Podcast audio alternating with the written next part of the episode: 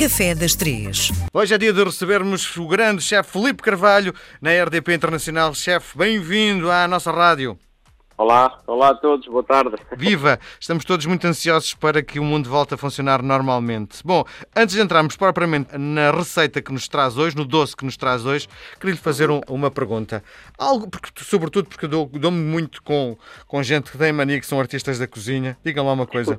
Há alguma técnica específica para se fazer um bom churrasco? É, é não estragar a carne.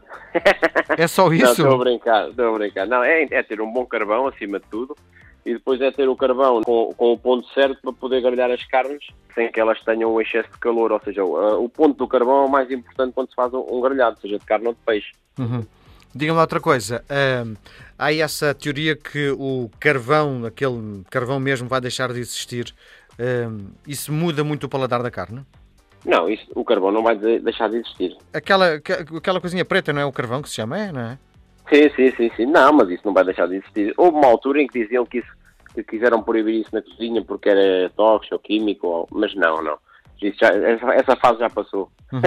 Então vou, vou fazer a pergunta de outra forma. É muito diferente ter brasas de verdade do que ter eh, eh, uma coisa elétrica, um forno Claro. elétrico?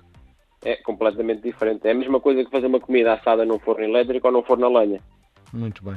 Bom, vamos lá olhar para, para a receita que nos traz hoje. O que é que hoje vamos, nos vamos, vamos deliciar? Então hoje o que é que eu trago? Trago aqui uma, uma tarte de Santiago, que é uma tarte que nós fazíamos muito em, em Espanha, que é de base isto leva manteiga, açúcar, amêndoa em pó, eh, farinha e ovos inteiros. E depois ba- basicamente batemos isto tudo na máquina e depois metemos no forno a 180 graus até durante mais ou menos 25 minutos a cozinhar. Mas é, é uma tarte que é muito saborosa, muito boa e muito agradável para acompanhar um, um chá, um café, assim ma- da meia da tarde, sempre, com lanche. Bom, ahm, já agora, eh, qual a origem eh, desta tarte? A origem, a verdadeira origem, a origem, não lhe sei dizer, eu fazia muito em Barcelona, Uhum. mas acredito que a tarde de Santiago, pronto, pelo nome, possa ser ali muito perto. Santiago de eh, Compostela, é isso? Talvez, sim, mas não quero estar aqui a dizer uma coisa que não sei, Muito ou bem. que posso estar a cometer um erro. Muito bem, isto é do ponto de vista da dificuldade, é, é fácil ou É difícil ali de mais fazer? na Galiza, é mais na parte da Galiza. Uhum. E é difícil Santiago fazer? Compostela, lá está. não, basicamente é, é juntar os ingredientes todos, à exceção dos ovos, e depois ir pondo os ovos um a um enquanto está a bater, e depois é pôr tudo numa forma previamente untada com um bocadinho de manteiga e de farinha e levar ao forno a cozer.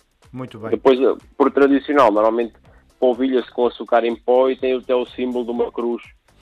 Ah, então é mesmo Santiago Compostela, com cruz e É, tudo. é. Muito bem. Bom, eh, chefe, nós voltamos a conversar na próxima semana. Um grande abraço, até para a semana. Tá, muito obrigado.